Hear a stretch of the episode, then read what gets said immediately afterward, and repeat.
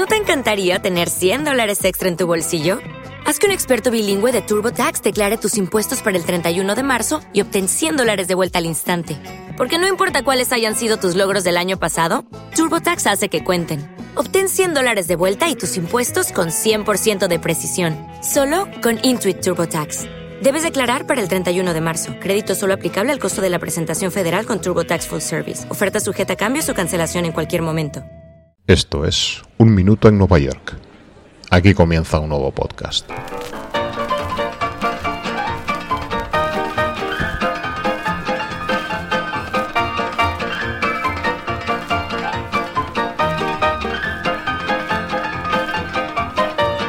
Es la noche del 25 de junio de 1906. En el teatro al aire libre, situado en la cubierta del Madison Square Garden, el recinto de espectáculos cuya segunda encarnación, inaugurada en 1890, situado entre la calle 26 y Madison Avenue y coronado por una torre inspirada en la Giralda de Sevilla, se representa la obra Mademoiselle Champagne, la comedia musical más destacada del momento en el panorama de variedades de Broadway. Entre el público, una figura ilustre por aquellos días en los círculos de la vida cultural y social de Nueva York.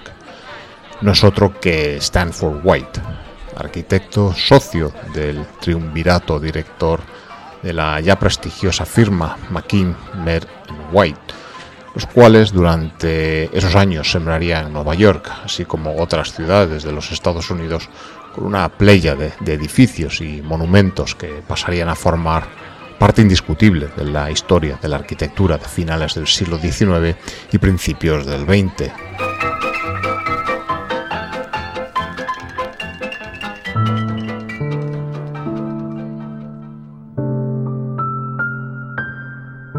Unas horas antes, alrededor de las 6 de la tarde de ese mismo día, la joven Evelyn Nesbit salía de su suite del Hotel Lorraine en la Quinta Avenida.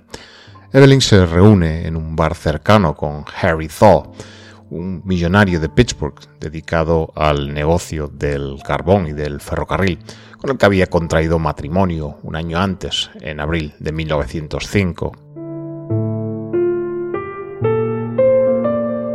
Tras acabar Harry el tercero de sus tragos, la pareja se dirige al cercano Café Martin, un local emblemático en el Nueva York de principios del siglo XX, situado en la esquina de la calle 26 con la Quinta Avenida.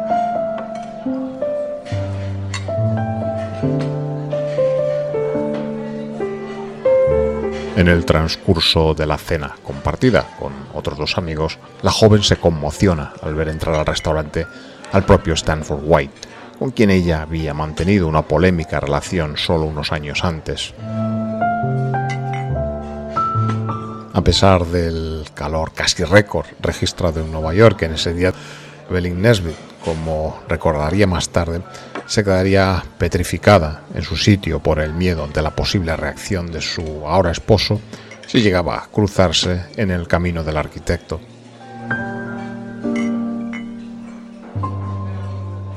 Su marido, al notar el cambio en el estado de ánimo de su esposa, pregunta a Evelyn si todo iba bien o algo había ocurrido. Ella le escribiría en una discreta nota en papel White estuvo aquí, pero ya se fue.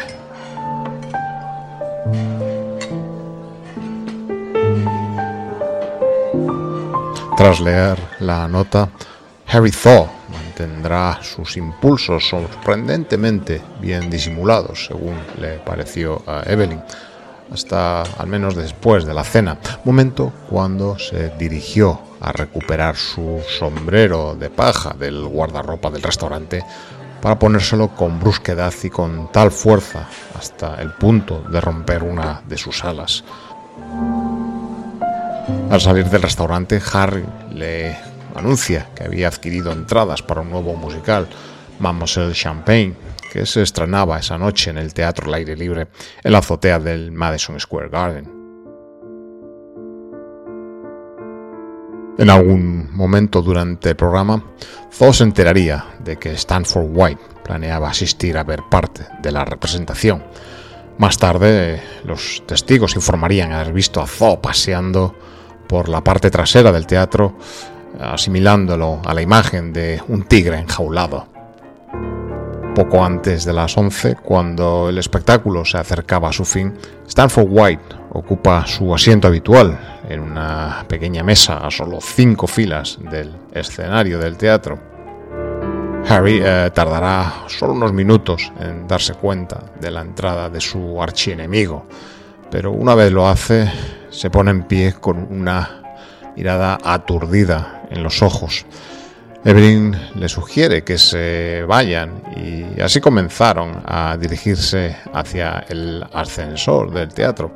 Pero mientras Evelyn conversaba brevemente con un amigo con el que se habían cruzado, Harry Thaw se escabulle del grupo.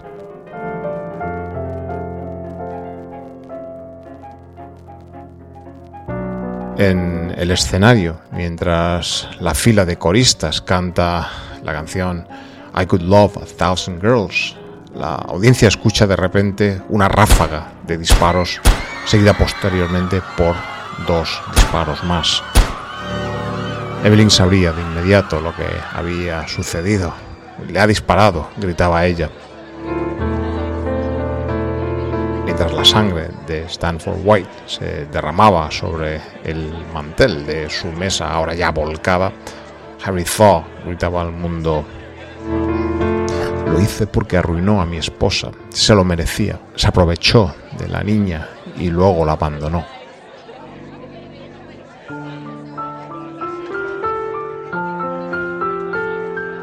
White había recibido dos disparos en la cabeza y uno en el hombro. El primer disparo lo recibió desde una distancia de apenas dos metros, después de que Thaw se dirigiera directamente a la mesa de White sacando un revólver de debajo de su abrigo. El segundo y tercer disparo llegaron desde una distancia aún más cercana, tal vez solo a medio metro.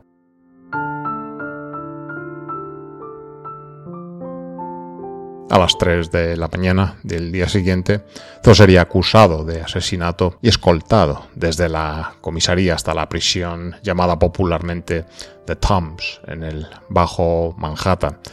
Evelyn Nesbitt lograría escapar del acoso de la prensa, ganándose el apodo de la chica Houdini, y pasaría dos noches sin dormir, encerrada en el apartamento de un amigo en el distrito de los teatros.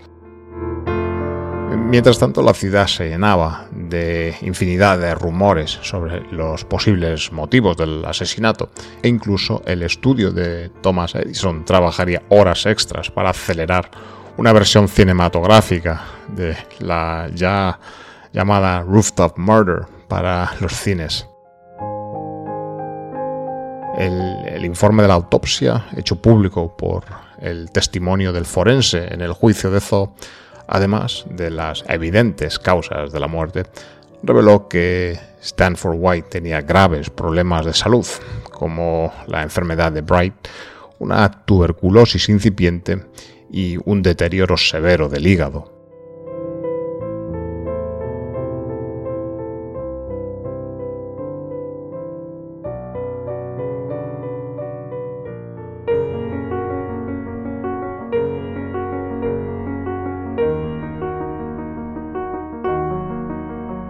Vivimos un periodo histórico en los Estados Unidos denominado como la Gilded Age, la Edad Dorada, comprendida aproximadamente entre la década de 1870 y la de 1900, y que como toda era está sujeta a diversas interpretaciones en cuanto a sus implicaciones económicas y sociales. Algunos como el mismo Mark Twain, el que acuñaría este periodo con este nombre en su novela homónima, y también amigo personal de Stanford White, se refiere a esta época como en la que un barniz de prosperidad material cubría los florecientes problemas sociales estadounidenses. La arquitectura y la vida personal de Stanford White podrían bien describirse en los mismos términos. Para otros autores, la Gilded Age fue un periodo de rápido crecimiento económico, especialmente en el norte y oeste de los Estados Unidos, a medida que los salarios estadounidenses aumentaban mucho más que los de Europa, especialmente para los trabajadores cualificados y la industrialización exigía una mano de obra no cualificada cada vez mayor, el periodo sería testigo de una afluencia masiva de millones de inmigrantes del viejo continente.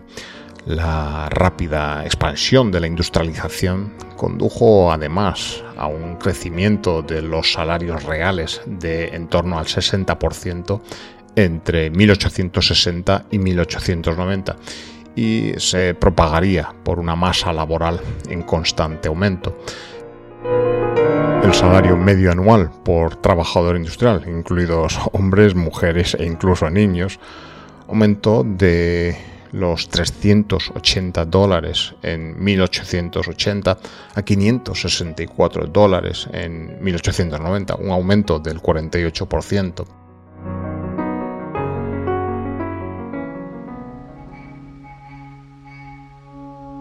Por el contrario, la Gilded Age también fue una era caracterizada por pobreza y desigualdades sociales abyectas, ya que millones de inmigrantes, muchos de ellos de regiones empobrecidas de Europa, llegaban a Estados Unidos, produciendo que la alta concentración de la riqueza se volviera más visible y también más polémica.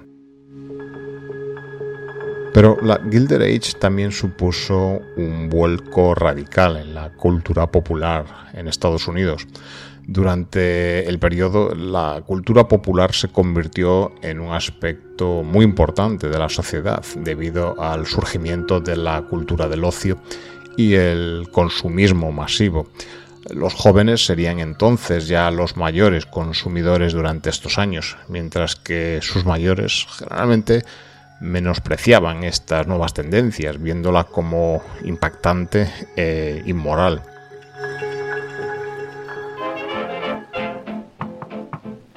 Cosas como andar en bicicleta, el disfrute de los espacios naturales y los parques públicos crecieron en prominencia entre estos estratos sociales jóvenes y emergentes. La impresión también se hizo mucho más barata, lo cual condujo a un aumento en la publicación de periódicos, eh, libros de bolsillo y también novelas baratas. La poesía vería un aumento en popularidad con poemas que eran típicamente optimistas y fomentaban el progreso. Las obras de teatro también se hicieron populares durante la Gilded Age, siendo la obra de teatro más popular durante este tiempo eh, La cabaña del tío Tom. El vaudeville, que era un género teatral de entretenimiento y variedades hasta cierto punto inconexas entre sí, se hizo muy popular durante The Gilded Age. Fue llamado el corazón del mundo del espectáculo estadounidense y fue uno de los tipos de entretenimiento más populares en América del Norte durante varias décadas. El ragtime o rag era un estilo de música basado en ritmos complicados que fue también muy popular durante esta edad dorada. Este estilo musical cuenta con ritmos rápidos y tiene sus raíces evidentemente en las músicas tradicionales populares afroamericanas. A su vez, y debido a este aumento del consumismo masivo, los grandes almacenes se convirtieron en un desarrollo clave. En 1858 eh, se funda Macy's, aunque la mayoría de estos grandes almacenes estarían dirigidos por sus propias familias fundadoras y estaban orientados principalmente a una clase más acomodada del espectro social. Los deportes se hicieron muy prominentes por aquel entonces, viendo por primera vez la creación de un equipo de béisbol profesional, junto con el boxeo y las carreras de caballos también.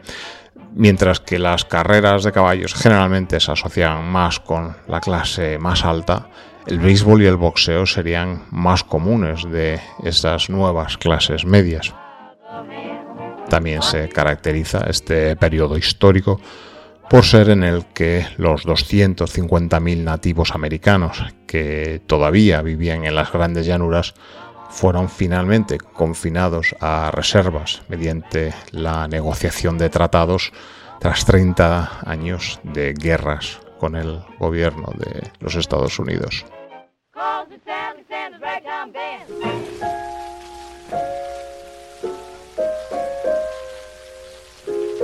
Stanford White nace en Nueva York en 1853, hijo de Richard Grant White, un erudito de Shakespeare, y Alexina Black.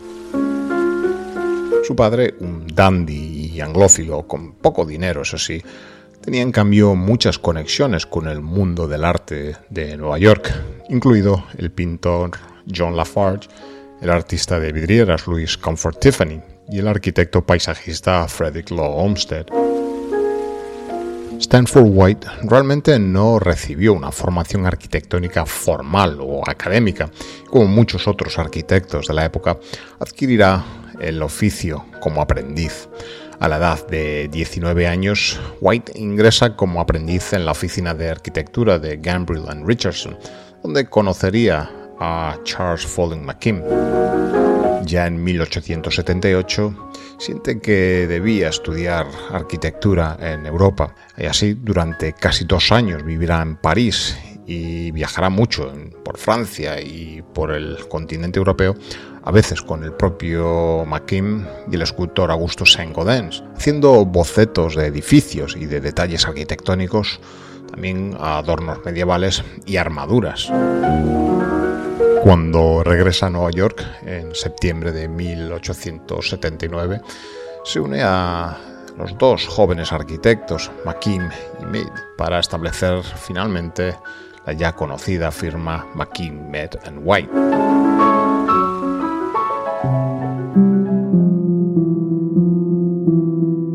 Los otros dos socios fundadores, Charles Follen McKim y William Rutherford Mead, fueron gigantes de la arquitectura de su tiempo y siguen siendo considerados como arquitectos innovadores y líderes en el desarrollo de la arquitectura moderna a nivel global.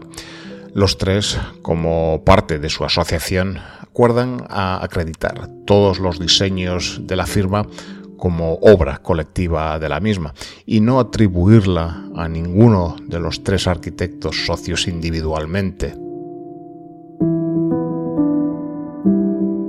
Esto es una práctica habitual que pervive hasta nuestros días en la industria de la arquitectura en Estados Unidos. Este trío, a través de sus obras, llegaron a definir la práctica arquitectónica, el urbanismo y los ideales del renacimiento estadounidense en el fin del siglo de Nueva York formarían parte de una escuela de arquitectos de formación clásica, pero también tecnológicamente muy competentes, que ejercerán la profesión en Estados Unidos hasta aproximadamente mediados del siglo XX. Según algunos autores, solo Frank Lloyd Wright sería más relevante para la identidad y el carácter de la arquitectura americana moderna. Si bien eh, McKim y Mead se sintieron inicialmente atraídos por Stanford White por sus diseños de interiores, este les demostró ser un valor esencial en muchos otros aspectos del ejercicio profesional.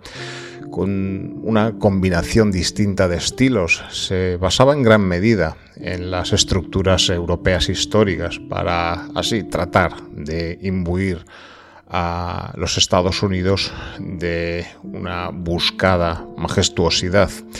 Sus viajes, además, alimentaron especialmente una pasión por la belleza que condujo a una práctica interdisciplinaria en la que se consideraron todos los componentes de la presencia de la arquitectura, desde el paisajismo hasta los más pequeños detalles, como podían ser los marcos de los cuadros a colocar en la obra terminada. Los primeros encargos de White fueron para residencias privadas y también monumentos. Como obra fácilmente localizable hoy en un espacio público, eh, diseñó el pedestal para el monumento Farragut de St. Gaudens que todos podemos hoy visitar y contemplar en el Madison Square Park.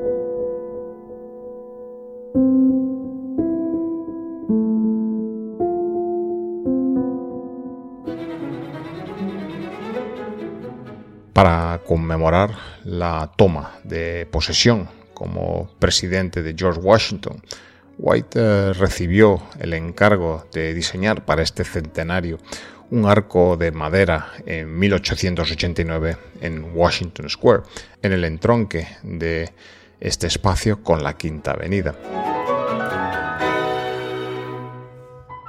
Tras la celebración, el público insistió en un arco permanente de piedra que se completaría finalmente en 1892. El precedente de este arco es claramente romano, una combinación clara y concisa de las ideas ornamentales clásicas es evidentemente y sin lugar a duda firma de Stanford White.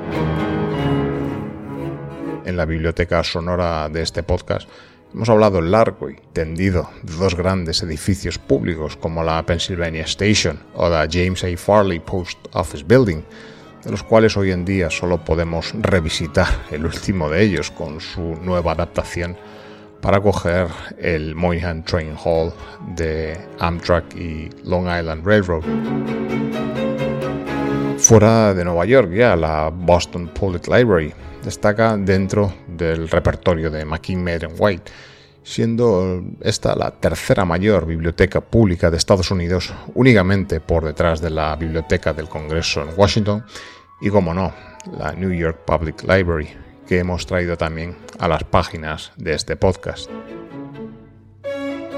Mención también se ha hecho aquí, largo y tendido, sobre los avatares y edificios que bajo el nombre de Madison Square Garden se han construido y también demolido en Nueva York en los últimos 150 años. Una de esas iteraciones, el Madison Square Garden de 1890, proyectado por el propio despacho de Stanford White, sería a la vez en un trágico y quizá macabramente irónico giro del destino la escena de su propio asesinato.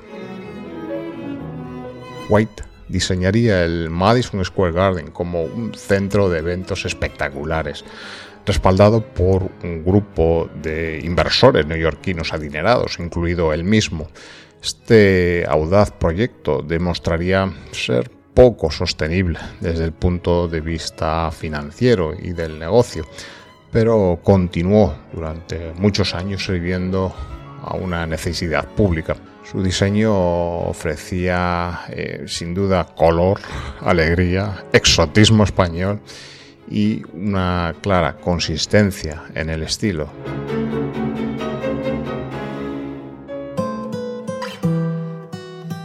En la división de proyectos dentro de la firma, White consiguió la mayoría de los encargos de casas particulares.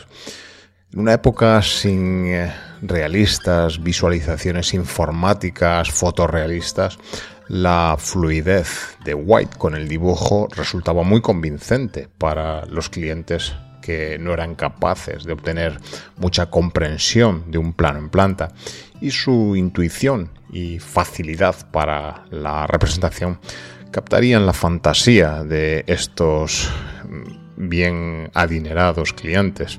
White vivía en cierto modo la misma vida que sus clientes, aunque quizá no tan lujosamente, y sabía cómo tenía que funcionar la casa tenía que ser como un hotel de primera categoría, un, un vestíbulo de teatro o un decorado teatral con referencias históricas apropiadas.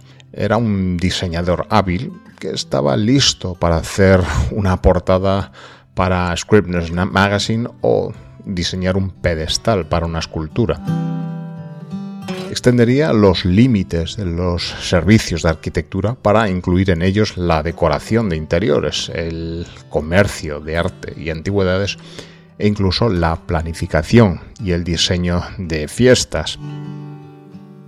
Era un personaje extrovertido y sociable y poseía un gran círculo de amigos y conocidos, muchos de los cuales se convirtieron a la postre en sus propios clientes. Las casas de Stanford White en Long Island han sobrevivido bastante bien a pesar de la pérdida de algunas, como la denominada Harbor Hill en 1947. Estaba ubicada en la población de Roslyn.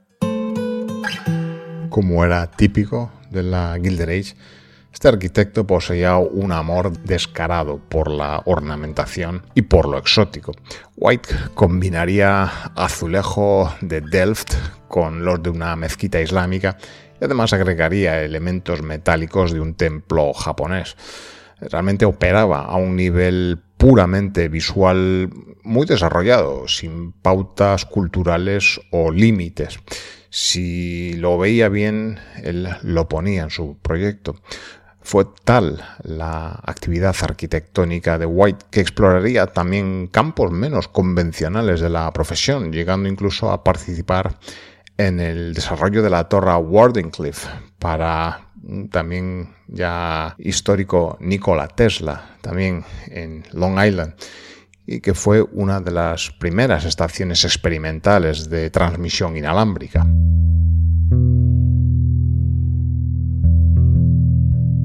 Tras el personaje profesional y social, Stanford White había ocultado su carácter de depredador sexual ayudándose de la apariencia de ser un hombre casado y respetable.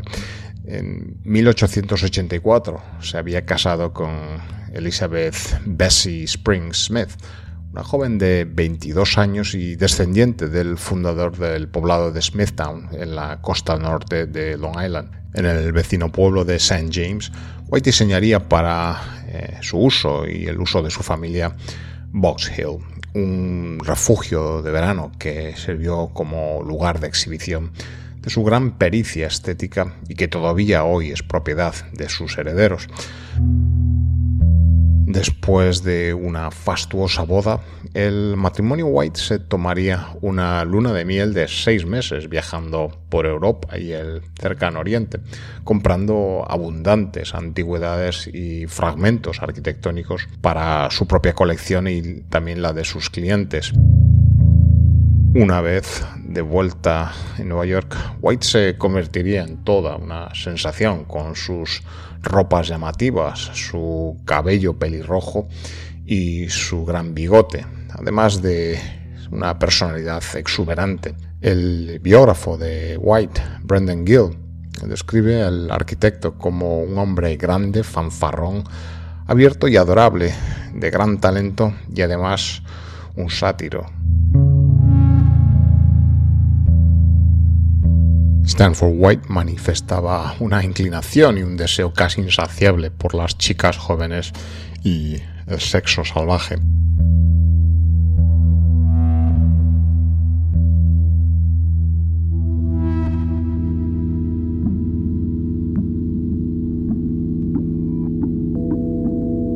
En 1887, eh, White, junto con un grupo de adinerados libertinos de Nueva York, fundarían el Sewer Club, un lugar para beber alcohol y cometer estos excesos sexuales lejos de la mirada de la opinión pública. Además, las chicas que atraían parecían encontrar irresistible el dinero y el poder de White, lo que le permitiría mantener varios asuntos simultáneamente. La propia nieta de Stanford White, Susanna Lessard, en su biografía titulada Architect of Desire, describe a su antepasado como sexualmente descontrolado. Para satisfacer este apetito por las mujeres jóvenes, se citaba con muchas de ellas en su apartamento que tenía de varias plantas en Manhattan y que contaba con una discreta entrada trasera en la calle 24 Allí eh, incluso tenía una habitación pintada de verde y equipada con un columpio de terciopelo rojo suspendido del techo por cuerdas entrelazadas con hiedra. Según Simon Batch, autor del libro en 2018, Girl on the Velvet Swing. El arquitecto, con sus adinerados compañeros de club, organizaba frecuentes orgías en este tipo de lugares secretos que se encontraban esparcidos por toda la ciudad.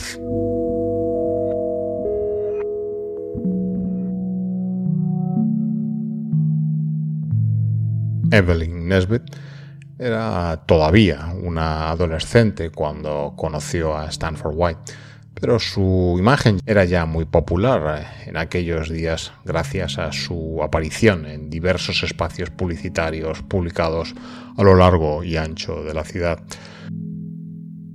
Con la aprobación de la madre de esta, White entabló una llamada relación de cuidado con la aspirante actriz en 1901 lo que le ayudó a establecerse en la sociedad del momento.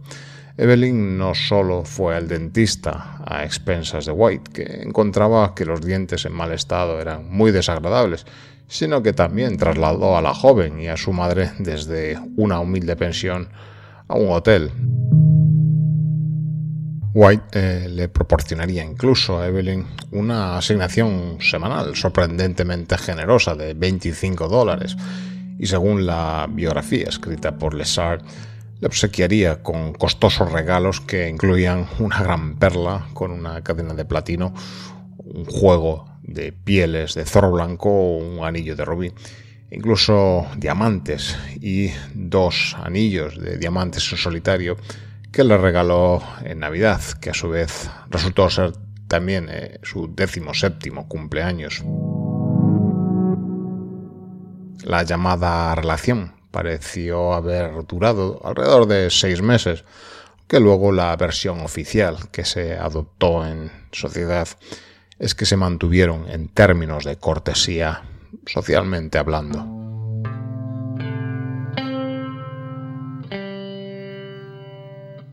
El juicio por el asesinato de Stanford White por parte de Harry Thaw se iniciará el 4 de febrero de 1907. Durante este, el mundo se enteraría de que al principio de su relación, White había invitado a la adolescente Nesbit a cenar en su apartamento. Le sirvió champán, probablemente mezclado con algún estupefaciente, y luego la violaría después de que ésta se desmayase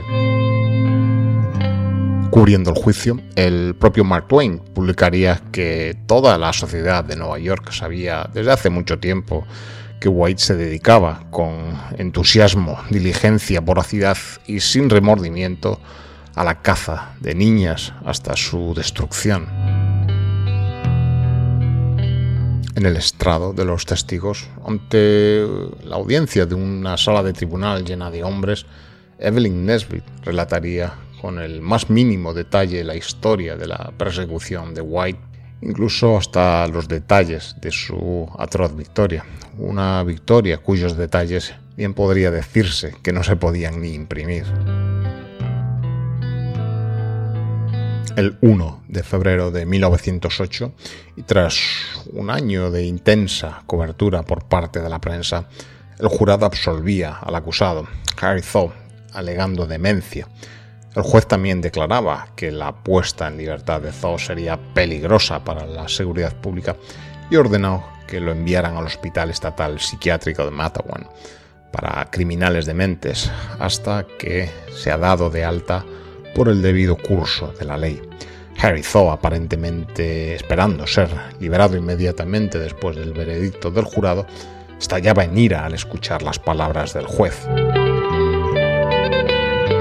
Siete años después, en junio de 1915, un jurado se reunía en la Corte Suprema de Nueva York para determinar si Harry Thaw estaba lo suficientemente cuerdo como para ser liberado de Matawan. Evelyn Thaw, eh, habiendo perdido cualquier sentimiento que hubiera podido tener por Harry Thaw en el momento del juicio por asesinato, no ofreció testimonio esta vez. De hecho, se instaló temporalmente cerca de la frontera con Canadá para poder cruzar esta frontera y abandonar el país en caso de que se le presentara una citación. Harry eh, testificaría con calma durante más de cinco horas. Cuando se le preguntó por qué esperó hasta tres años para matar a White, Thor respondería que no hay respuesta a esa pregunta. No puedo darle ni una siquiera. No había ninguna razón. El jurado encontró si a Thor lo suficientemente cuerdo y dos días después Harry Thor era de nuevo un hombre libre.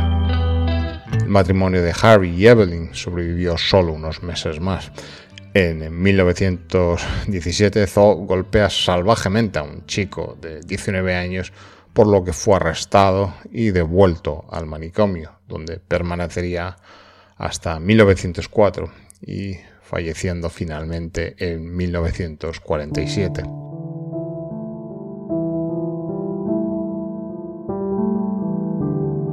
Después de divorciarse de Harry, Evelyn se casaría con su pareja de baile, Jack Clifford, pero este matrimonio resultó ser de corta duración.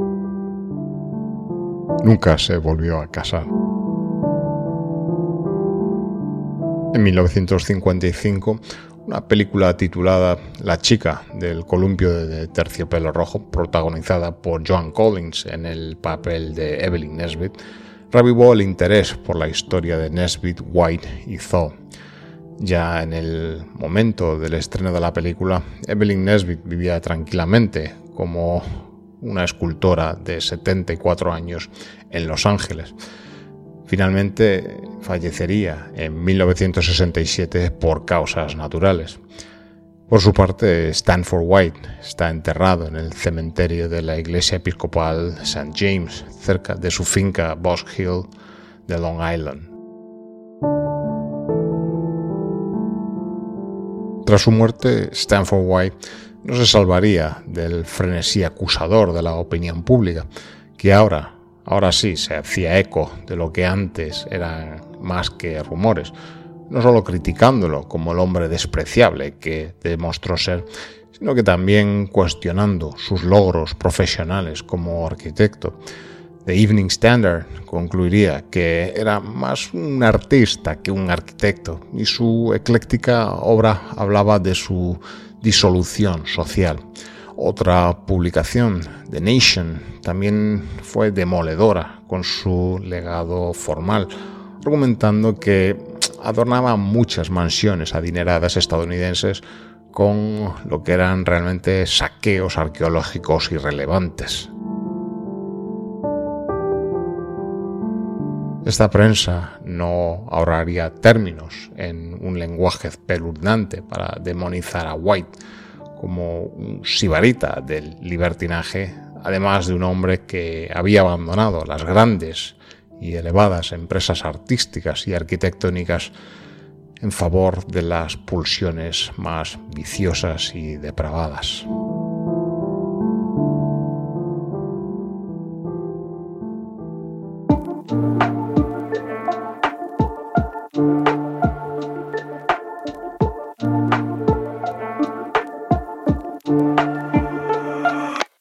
En Nueva York es un podcast escrito y producido en Nueva York que te trae retazos de su historia, personajes, costumbres y arquitecturas, relatados de forma personal, subjetiva y no siempre rigurosa. El podcast está disponible para su escucha y suscripción allí donde siempre encuentras tus podcasts favoritos. Y además es emitido periódicamente dentro de la programación de radioviajera.com. Para descubrir más acerca de Nueva York, visita nuestra web unminutoennuevayork.com donde podrás acceder a todos los contenidos sonoros y visuales publicados e incluso contribuir al sostenimiento y continuidad del podcast. Además, y si quieres, puedes seguir nuestras publicaciones en las distintas redes sociales, tales como Twitter, Instagram o Facebook donde no te será difícil encontrarnos.